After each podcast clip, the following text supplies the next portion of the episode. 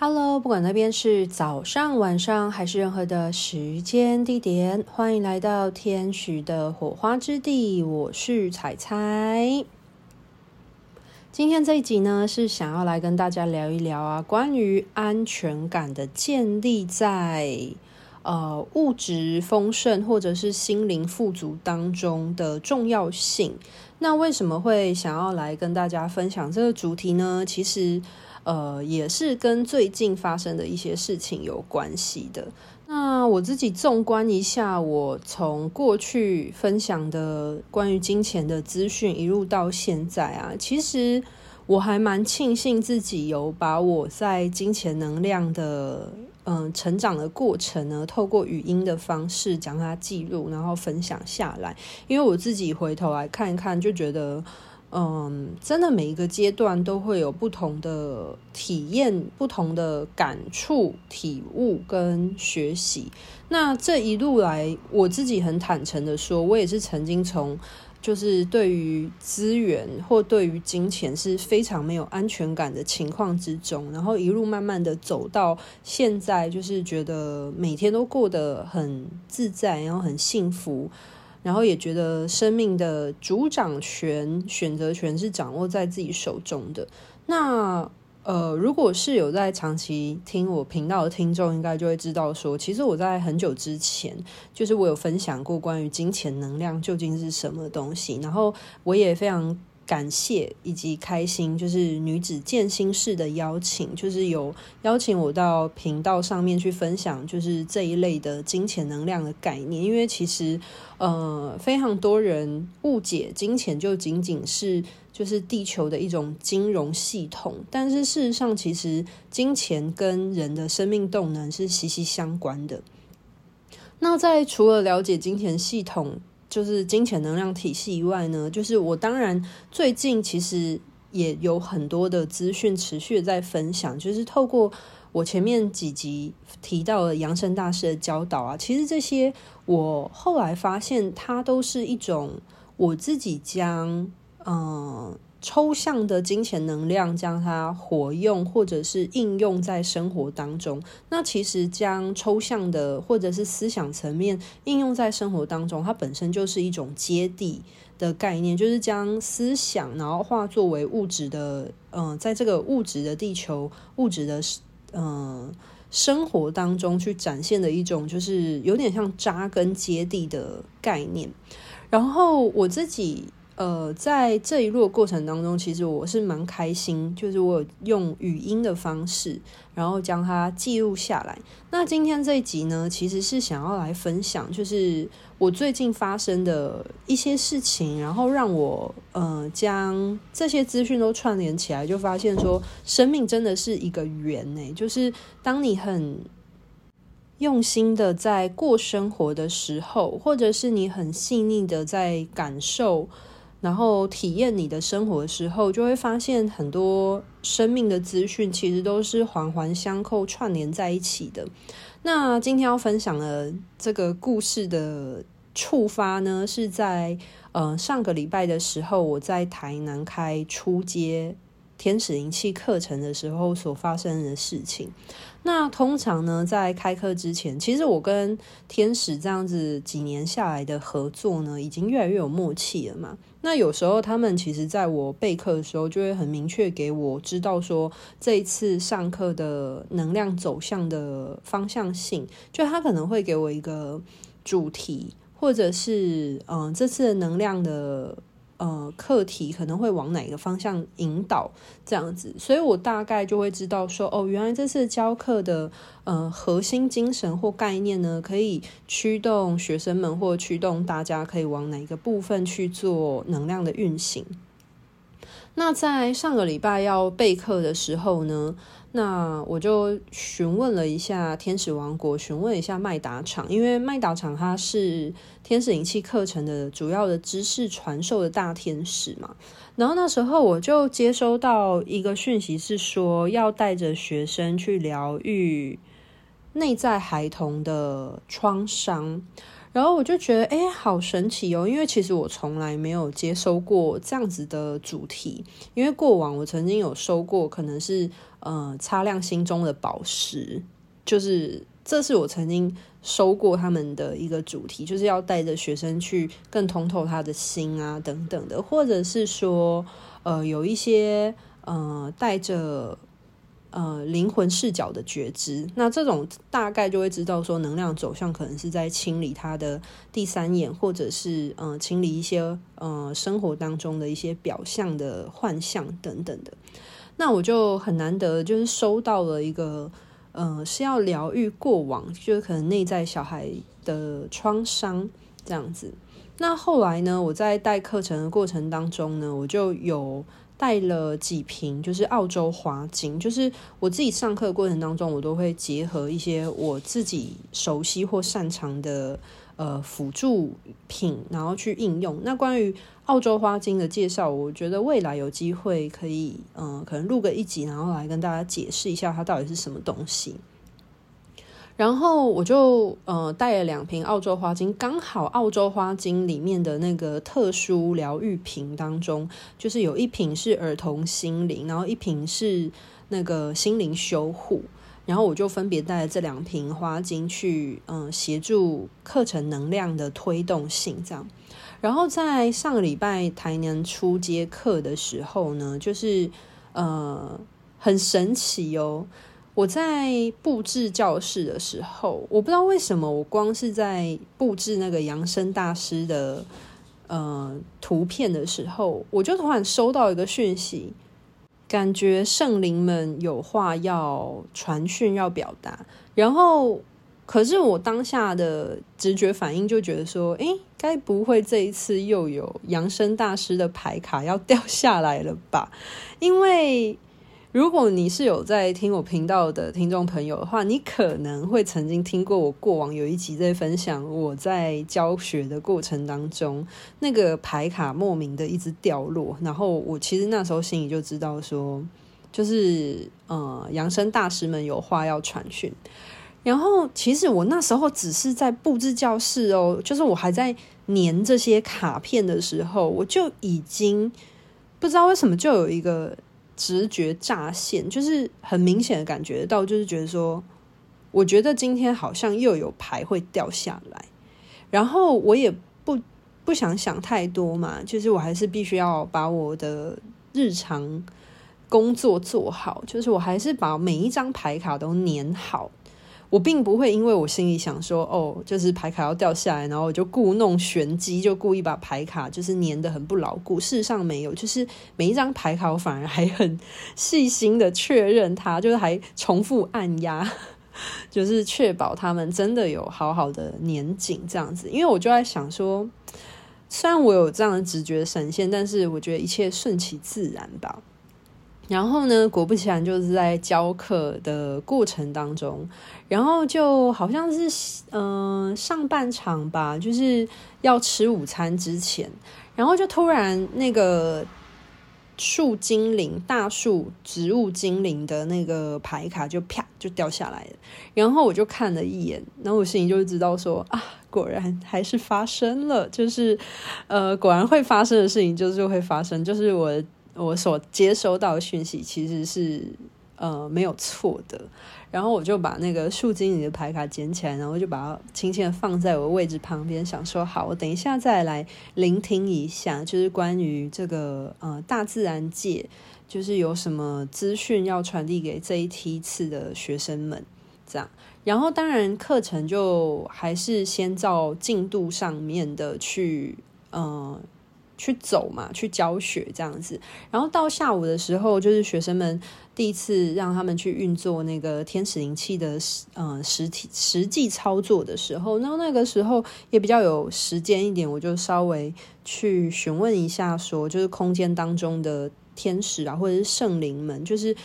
因为那个牌卡明显就是来自于大自然界的声音，然后我就问一下说，所以到底要表达什么呢？然后那个时候就很明显，就是盖亚的盖亚妈妈、地球妈妈的能量就进来，然后他就有提到说，虽然这次疗愈的主题是。好像看似是跟就是自己的家人关系，就是因为是内在小孩嘛，所以就有带学生跟他的母亲，就是呃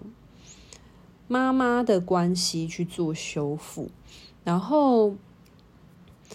这时候盖亚妈妈就有讲话，她就说，虽然以一个人的，就是人的视角、物种的视角来说，就是。呃，一个个体，他的母亲是他的，就是怀怀胎，就把他生下来的这个母体的这个母亲的状态。但是盖亚妈妈就在讲说，但是大家别忘了，就是在这个地球上面所生存的所有的物种，其实都是由他这个地球所孕育出来的。所以他是，就是地球妈妈盖亚是这个物质，就是呃，大家所存在这个星球的母体。然后他就提醒，就是学生们说，嗯、呃，就是去疗愈你的内在儿童的同时，不要忘记，就是大地母亲其实也都支持着、滋养着大家。然后不要忘记人与自然之间的连结，就是人与自然之间的关系性。然后其实我听了，我就很感动，因为有时候。就是在做传讯的时候，就是其实会大概的知道他们想要表达些什么，可是有时候要用适当的言语去表达那个很深层的意涵，我觉得有时候蛮难的，就是。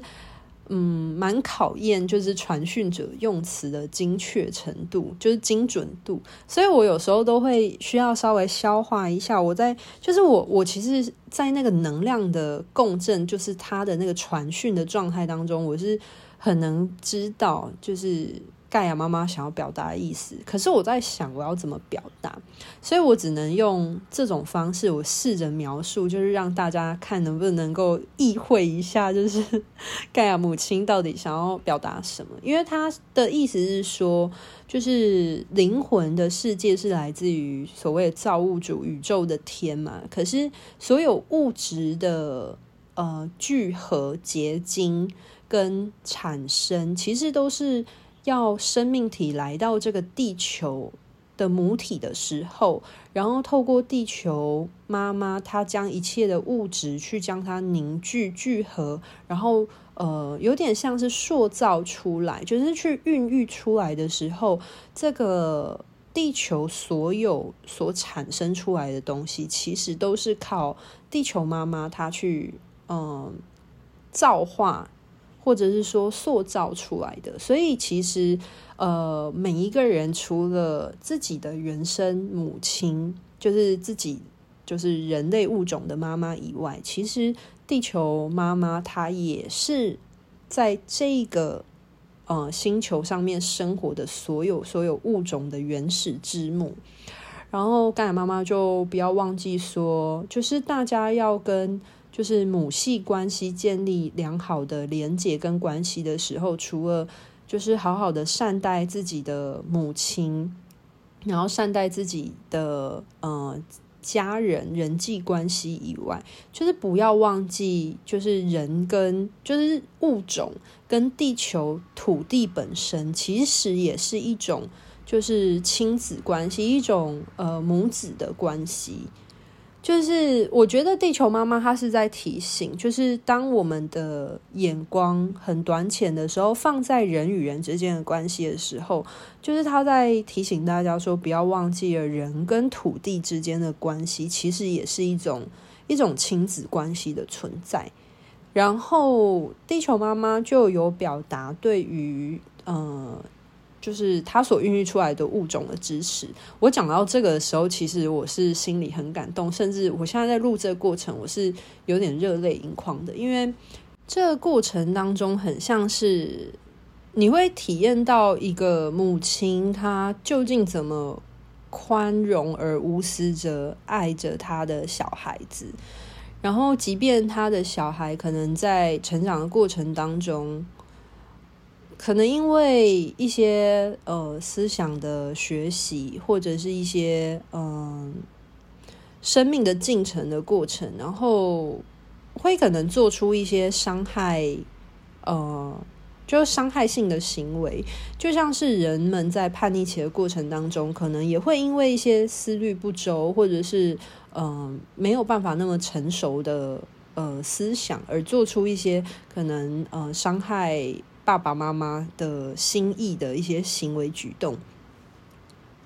那就正如其实人们现阶段可能因为物质的开发或科技资源的开发，然后一直在伤害这个地球。一样，但是地球母亲她其实还是就是像那个永远都会支持跟原谅者的那种非常的慈爱关关怀支持的母亲，那种老母亲的像就是那种力量的感觉，就是嗯、呃，供给着大家一切支持。那当然，其实地球妈妈她讲的呃话语是很简单而深刻的，就是她其实。表达的就是很，她的那个能量属性其实就是很简单，她只是想要提醒大家说，就是不要忘记，呃，人，我们每一个人其实不管我们年纪多大了，我们的身体年龄多大，但是在呃土地，对土地来说，对这个地球来说，其实我们永远都是他所孕育出来的物种，孕育出来的小孩，所以，呃。不要忘记，呃，我们人的物种与自己的物种的母亲的连结性以外，然后也不要忘记，就是人跟地球之间、人跟土地之间的连接，它也是一种亲子关系。然后最后，地球妈妈就说，就是她永远敞开着心，然后关怀、拥抱着大家，支持着每一个她所创造出来的。就是物质的生命，然后就让我觉得非常的感动，因为就大家也知道，现在地球其实是环境破坏的非常严重嘛。然后这一点就让我想起啊，我之前在看《阿凡达》的时候啊，就接收到那个来自于大天使夏米尔的教导。你知道这种感觉很就很好笑，就是我我在看电影看到一半的时候，然后突然嗯就有讯息进来，然后就突然让我懂了，就是现在地球发生了什么事情，就是人们现在处境到底在经历些什么。那如果呃不管你是有看过《阿凡达二》，就是那个水之道的人，或者是没有也没关系，因为其实我今天要讲的内容并不是要来暴雷它里面的。剧情其实我只是，嗯、在看电影的过程当中，就是夏米尔他就突然就跟我讲说：“你看看啊，就是电影里面的这个《阿凡达》这部电影，它呈现的其实是呃两个有智慧的，就是呃高文明发展的物种，他们在对待星球的精神的不同，而造就了两个不同的极端的对比。”然后这边要讲的就是，呃，地球人呢，其实这个物种，就是在电影里面，就是地球的这个人类的这个物种呢，其实它是因为它对这个地球的生存非常的没有安全感，所以当一个物种它没有安全感的时候，它就会想要占据资源，它会想要有囤积这件事，因为。如果他不囤积的话，他会担心，就是有一天如果他没有资源的时候怎么办？就是这个概念，大家可以想一想，就是如果你今天担心你一个东西不够的时候，你是不是就会一直囤积？然后就算你囤积了。已经是你这辈子你都用不完的的东西的时候，只要人们的心里对于生存是没有安全感、是有恐慌性的时候，他就会一直一直囤积，即便这个东西他可能这辈子他都用不完，像是什么，像是金钱，像是财富，然后像是很多的粮食，所以，嗯、在电影当中所呈现的那一个地球人的状态，就是如果你有看过《阿凡达一》的话，其实你就会知道，他会有描述一下，说地球当时的环境是什么样的情况，就是很多垃圾，然后可能甚至人们是要戴着那个防毒面具生活，因为即便连空气都是呃深受污染的，然后水源啊，就是所有的资源反而都变成一种稀珍资源。那这个时候呢，就是纳美人这个族群呢，它就是跟地球的一个反对比，就是一个相反的面向的对照组。就是这个物种呢，它在潘朵拉星当中，它虽然呃看似来说好像是比较算是部落文明，好像比较野蛮一样，可是。在这个星球上面的物种，他们却有达到一个平衡，他们跟土地之间的连结性是很深刻的。就因为这个很深刻的原因，所以他们了解，其实呃，他们所生活的那一片星球，那个土地是可以带给他很多源源不绝的生命力，而这个生命力，它是一种循环再生的力量，包含着他们自己本身也是这个环境当中的一份子。所以你就会发现说，其实。那个纳美人跟他的土地的连结性是很深刻，就像他们有一个精神树，就是生命之树，他们会去连结。就是你会发现在呃纳美人这个族群里面，他们是很重视就是生命跟生命，或者是跨物种之间的连结状态。所以他们很愿意去倾听彼此，像是呃纳美人跟他们之间的那个就是可以飞的那个坐骑，或者是很像是马的那个坐骑，其实他们都去连接它，然后去聆听它在那个生命的脉动，然后他们也会去连接呃他们那一颗星球的土地，然后去聆听就是那个土地那一片土地的孕育之母。它所蕴含着这个生命的脉动性，跟它的就是生命的循环性，所以他们呃，如果以就是我连接到地球妈妈盖亚在传讯的概念来说，其实呃。确实，当一个物种它跟自己的那一个土地的连结性是越深的时候，其实它的沟通跟交流性就会越宽广，而它会知晓说，其实，呃，星球本身运有带有孕育生命的力量，其实它就会有生生不息的动能是在循环流动的，而这个动能它是像是水源，就是活水一样，它是无止境的。但是反观，如果像是地球的状况的话，就是因为在地球这片土地的人们，他在生活过程当中，渐渐失去了跟土地，就是当他人们在追寻呃更高的科技文明的发展的过程当中，是疏离土地的状态的时候。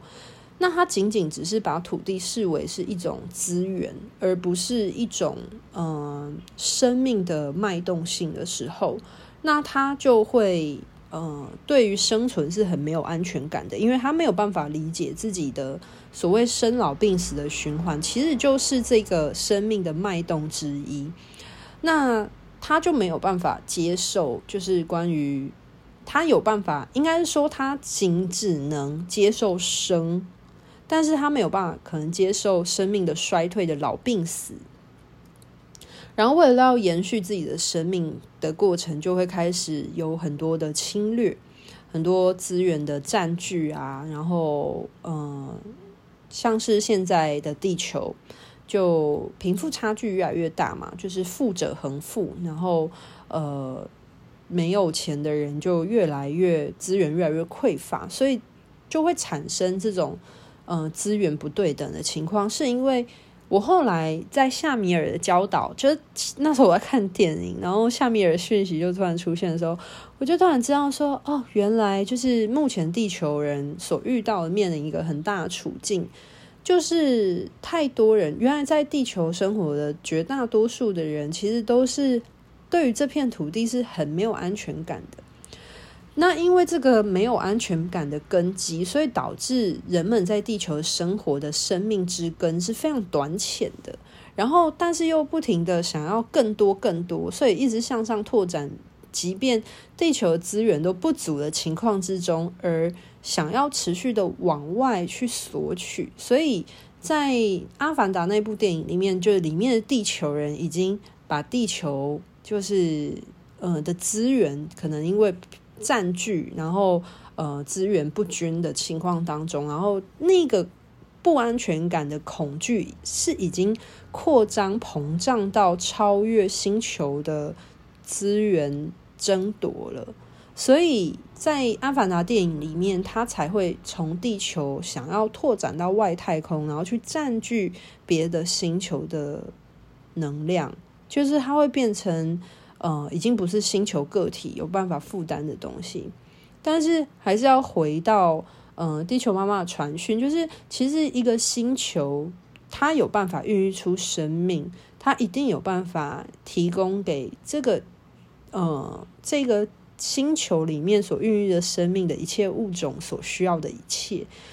那关键点在于说，就是物种自己本身有没有办法。就是深刻的去聆听那个地球的脉动，然后成为在那个地球脉动当中的一股生命体的力量。那这个力量的状态呢，才有办法去寻求物种的发展跟地球的资源当中的平衡。所以我不知道今天这样子讲，就是大家听不听得懂，但是我尽量啦，我尽量不要讲得那么抽象。这种概念就有点像是，如果你知道你富有水资源的时候，那你只会取一瓢饮。就是我觉得在《阿凡达》这部电影里面，其实也呈现出了，就是在呃星球当中生存的物种的差异。就是像地球嘛，我就讲到，因为没有安全感，就会想要占据资源，就更多更多。可是，像你看，像在《阿凡达》里面，里面的纳美人，就是他们就是，嗯、吃东西，他们就知道他们这一餐他们需要多少食物，他们就拿多少食物就好了。是因为他们知道，今天如果他们肚子饿了，那他们可以去在大自然里面寻求，就是生命的资源。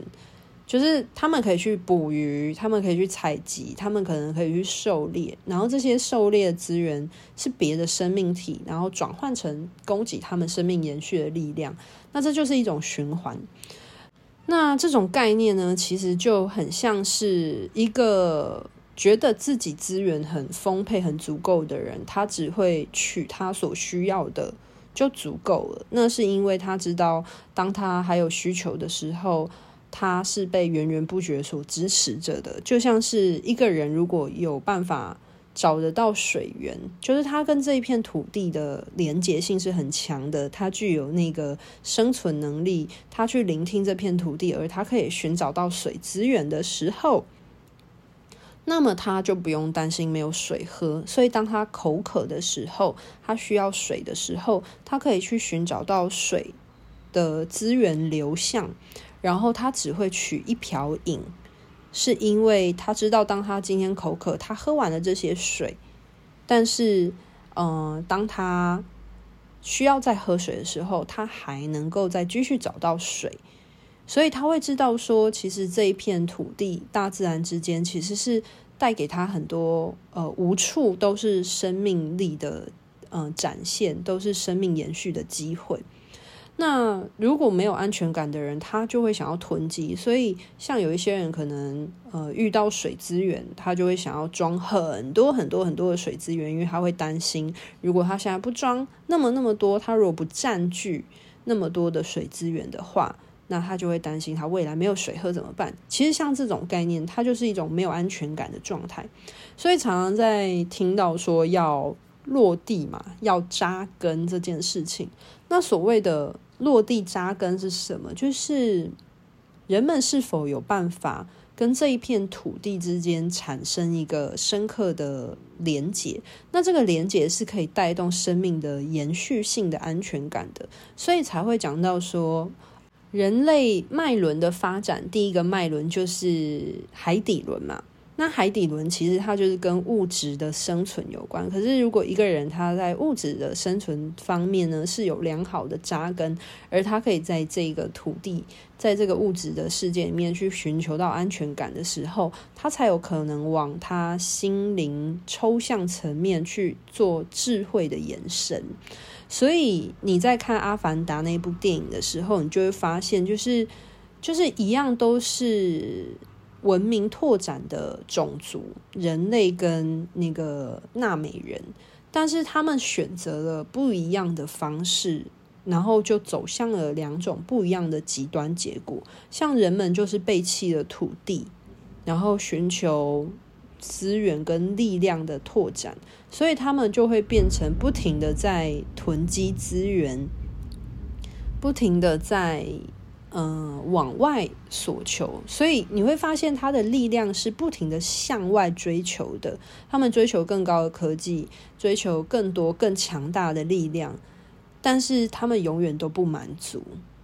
然后再反过头来看看那个潘多拉星上面的纳美人的族群，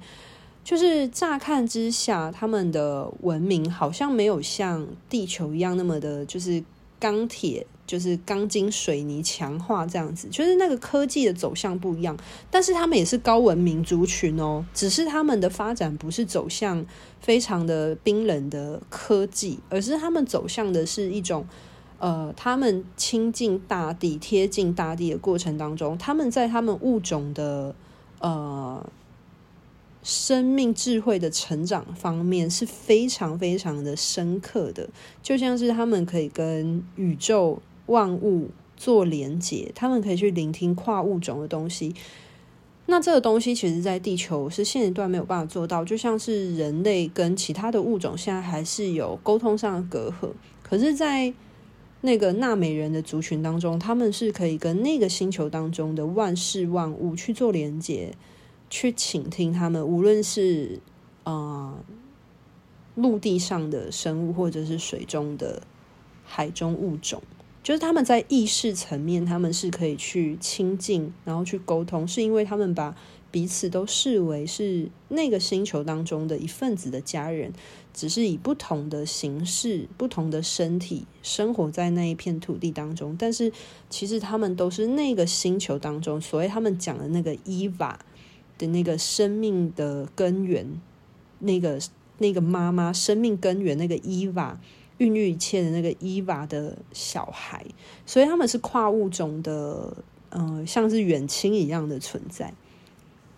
那今天呢，其实就是想要分享说，从内在小孩这件事情讲到，不仅是呃人与人之间的关系，那以及人跟土地一个更大的、更大范围更宏阔的状态，就是人与地球之间的关系，其实也是一种呃亲子关系的状态。然后而讲到关于呃安全感跟富足意识之间的关联性，那就会发现说，真的很多事情它都是交错在一起的。那希望听到这一集的大家，就是不妨有机会可以试着去贴近大自然。就是当人们回归到自然的时候，会发现那个生生不息的力量。可是当人们背离了自然的时候，其实会远离那个生命的循环之中的时候，那个生命线会变成单向性的，那它就会有终止跟衰败的一天。可是，在生命的在大自然里面，其实物种的生老病死。当人类的身体腐坏的时候，其实是其他呃大地力量的养分，所以这个养分它反而是一种循环的延续。好啦，那今天的分享呢，就到这边告一个段落喽。那希望呃大家听完这一集之后，可以更加的理解啦，就是地球母亲盖亚提供给大家支持，以及希望大家可以就是追本溯源，落地归根，然后好好的跟地球这片土地相处。我相信，在距离我们。嗯，变成《阿凡达》电影里面那个地球样子之前，其实如果有越多人愿意去亲近这个自然，亲近这个大地，其实我相信还都还有机会的，因为大地妈妈还是敞开着她的心，敞开着她的胸怀，就是迎接我们的回归。